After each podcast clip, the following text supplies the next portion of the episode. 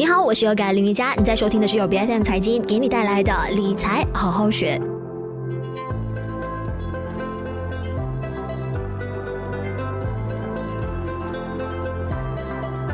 那我们今天就是特别要来谈一谈养老储蓄跟财务规划啦。那我相信每个人呢都会经历人生不同的阶段，那当中养老的课题的，无疑就是需要我们特别去付出更多的关注和准备的。那当大家还在讨论说，哎，到底政府是不是应该要重启公积金特别提款的时候，那你或许还想象不到，EPF 在今年以来呢，活跃的会员人数呢已经正式刷新高了，按年增长百分之五点九，占我们国内劳。劳动力市场一千六百八十六万总人数的一半了哈，那 EPF 当然收入呢，在今年上半年呢，也看到是有大增百分之四十。那为什么关于养老规划的集体意识会在今年变得更加的强烈？那今天在我们节目上，我们就邀请到了金融专家一起来探讨这些数据背后的养老趋势。那大家是不是也应该要考虑提高公积金的缴纳额了呢？今天在我们节目上，我们有 Trevor Capital 的基金经理梁家满，你好，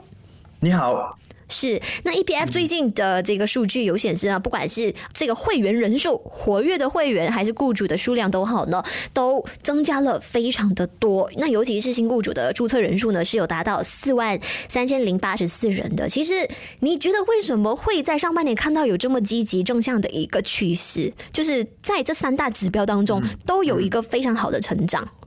嗯其实如果我们研究二零二三年上半年的数据了，这个 EBF 的成员数量呢，在上半上半年，相对于去年年尾的这个数量呢，其实是增长了一点一八%，达到了一千五百九十万人。这个增长率其实与我国统计局在同一个时间内这个最终的我国的这个就业人数增加了一点一八%的情况是吻合的。而同时，如果我们看这 EBF。的这个活跃会员这个数量增长了零点九五八千，达到了八百四十七万人，这个增长率其实相距也是不大，因此我们可以说这个趋势其实背后是没有什么任何特别因素，这些 EBF 成员的这个增长还是乃然依赖于我国这个劳动力市场的增长。考虑到说今年全球股市的表现非常好，那尤其是在欧美市场呢，啊，包括日本股市啊，都是出现一个大回牛的情况。那这也让到公积金局的收入呢是有大增了将近百分之四十，现在是已经来到了三百呃三百三十一亿九千万令吉的。那当中呢，在第二季度看到 EPF 呢，海外投资就占了百分之三十八点六，那总共带来的收入是有一百一十亿啊七千万令吉的。那为什么 EPF 总是在好像他们的策略性和灵活性上呢，都可以做得几乎是非常完美的？那尤其是这一轮的投资组合当中呢，好像加满，你作为基金经理，有哪一项的操作是让你觉得说哇，真的非常的服气？OK，虽然 EPF 他们并没有透露很多的这个数据，但是呢，我们可以看到，在第二个季度，这个海外投资它虽然只占 EPF 整体投资组合的个百分之三十八点六，但是呢。它这个海外投资所带来的这个一百一十亿令吉的这个投资收益，却占了整体投资收益的百分之六十八以上。因此，我认为啦，我们不必须将这个本季度这个强劲表现，这归功于它的这个外国投资。嗯。而为何这个外国投资会这样亮眼呢？这是由于看看见你，就如你所说的，海外市场的表现非常出色。如果我们看这个 MSCI。全球指数啊，在第二个季度其实上涨了七八千，而同时期我国这个 KLCI 则是下跌了三三八千。当然，还有另一个非常重要的因素就是马币的这个走势了。啊，根据我们的这个估计了，EBF 的这个汇率的这个收益了，在第二个季度呢，就为其的外国投资增加了近三八仙的回报，或者大约一百二十亿令吉的收入。所以，其实它这个啊海外收入。整体上很大很大部分是有归功于这个我国的汇率的走软。嗯，是。那我这边看到 Bloomberg 的一份数据呢，就有说到好像过去三年呢，我们 KLCI 其实总回酬呢就只有百分之零点五八，反而是美国标普五百指数的却有高达百分之四十三。那按照这样子的趋势下去呢，因为我们国内的市场真的是好像一潭死水一样，所以你。看到接下来的 EPF 会不会将更加多的这个投资重点呢，给转移到海外去 OK 啊、呃，其实呢，如果我们根据最近安华所提出透露透露这个政策的走走向呢，似乎他他正在开始鼓励 E P F 将更多的投资呢专注于本地市场，因为我们我国本地市场的表现是真的啊、呃、不那么起眼，所以啊、呃、这也是这也解释了为何他们我国政府这样鼓励 EBF 将投资放放于国内，但是当然了，我认为 EBF 整体上呢还是会将大部很大部分的一个这个投资总额。投投入于海外这些有潜力的投资项目之中啊。嗯，呃，嗯，我觉得啦，你你觉得在首相的这个呼吁之下，真的是能起得到作用吗？嗯、因为当然，就是 EPF 公积金局本身还是要以这个结果还有绩效为导向的。是的，虽然公积金局是有一定的独立性，但是呢，我是认为啊。呃我国首相，我国政府还是对其有非常重大的这个影响的，所以，嗯，我是认为他们会尽量将海外投资总额呢控制于目前的这个百分之三四十的占比的这个数目总额之下。是，那特别是我们看到在、嗯、呃，从官方的一个数据啊，我们发现到的，在今年上半年呢，其实自愿缴纳的人数呢，也有出现大幅度的增长。其实这个在我们国家公积金的这个制度当中呢，我我觉得是起到非常大的一个意义的。那特别是国人现在对于退休储蓄的关注呢，也越来越啊、呃、强烈了。那其实存在 EPF 就是最好的储蓄方式嘛？如果说我们想要现在开始去为接下来的养老啊，我们所需要的这一些金额呢，开始做筹备。OK，其实呢，说到这个自愿缴纳人数的这个啊、增长呢，其实我认为呢，推动这个数量增长的主要原因，其实是政府在去年，其实是前年推出这个 iSARA 案计划。其实，在今年上半年呢，我们看这个自愿缴纳成员的数量是增长了大概三十六八千或者一百四十一千人，但在同一时期内呢。注册参与这个爱沙尔安计划，这这是一标成员，其实数量增长了更多，增长了三百四十四千人。嗯，呃，当然根据这计划，政府基本上是将会这些为这些自自愿缴纳 EBF 的这些会员呢额外补贴十五八千，而最高不超过三百零几。因此，这种上半年这种强劲的这个增长是可以理解的。嗯，我是认我认为我们不能将这归功于国人对普通上对这种养老储蓄。啊、呃，意识的提高，因为我现在遇到很多人，对于公积金还是有一个蛮消极的看法，他认为普通上认为它是一个像政府主导的这个庞氏骗局这样子了。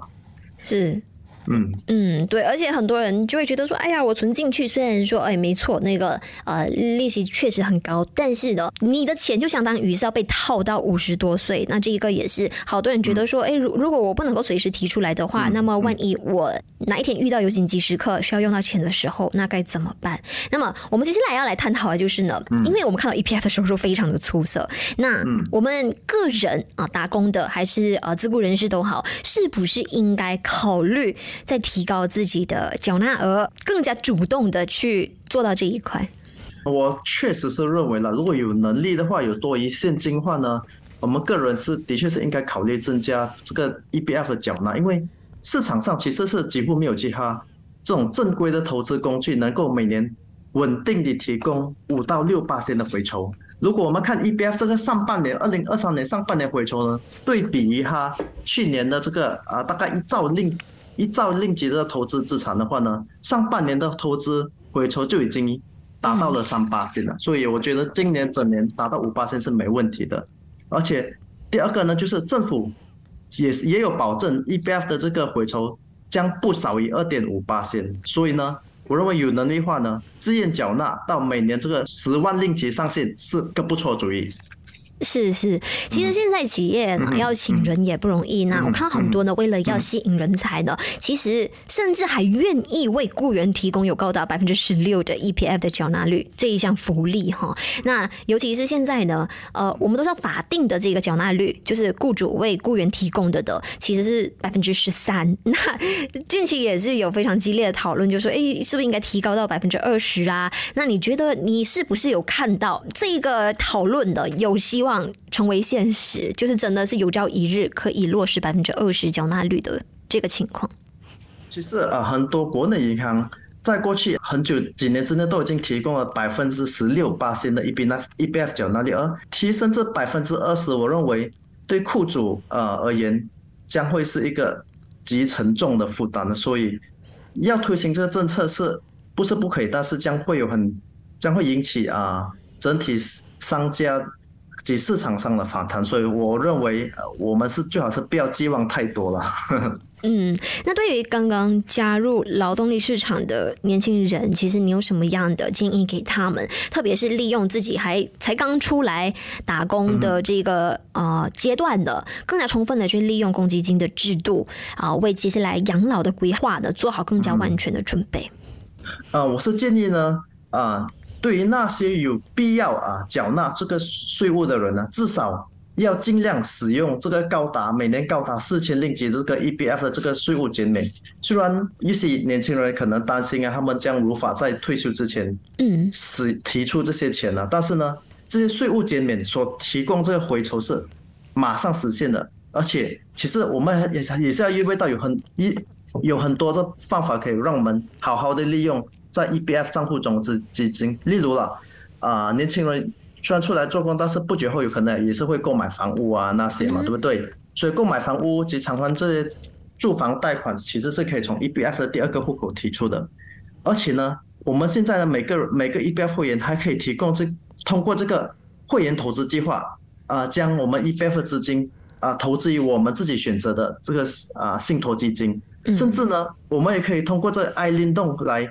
购买人寿啊及啊重大疾病的保险，而这些都是可以轻轻松松的通过 EBF 的这个线上线上平台达成的。所以我认为，其实不要担心啊，这个 EBF 的钱存存进去了就拿不出来，其实还是有很多方法可以利用。而最重要是那个税务减免是可以立刻拿到实现到回报的。是，那除了但是靠、嗯、呃公积金之之外呢，其实你还会给出什么样的建议，让大家可能在退休规划方面呢，可以做出更加明智的抉择，可以有更清晰的一个规划？其实呃，我们不能将退休规划及整体财务规划视为两个独立性的问题了。但是呢，储蓄和投资，我始终是一个我们实现一个一个舒适的这个退休的一个关键呢。当然呢，如果你还年轻的话呢。可以将比较大部分的基金投入于啊股票市场上，因为嗯，整整体上的股票市场在长期上所提供的回酬会远高于你只是将你的钱存于定存啊或者购买公司的债券。而另外一点呢，其实 EBF 这种限制提款其实是一个好事，因为呢，这可以阻止了这些本该用于退休这些基金啊浪费我们在一些冲动性的消费上，因此呢。对于那些没有财务激励的人的话呢，可以将 EBF 当做一个强制储蓄的工具了。那我们也希望透过今天这一期的节目呢，嗯、就是让到无论是乐龄人士都好，正值青壮年的朋友，或者是才刚出社会工作没几年的年轻人朋友们啊，都可以呢呃获得更多关于养老储蓄还有财务规划方面的资讯。那最重要的就是呢，不断的让自己跟最新的动向一起接轨，然后为养老这件事情呢做好更充分的一个准备，来确保自己未来可以过上更安逸、更有尊严的养老生活。那我们今天理财好好学也非常感谢有来自 Tribute Capital 的基金经理梁家满给我们做的全面分析还有分享，谢谢你。谢谢。理财好好学每周四更新最新 Podcast 节目，关注 BFM 财经脸书专业就能获得更多节目的相关资讯。我是要改林瑜伽，我们下一期再见。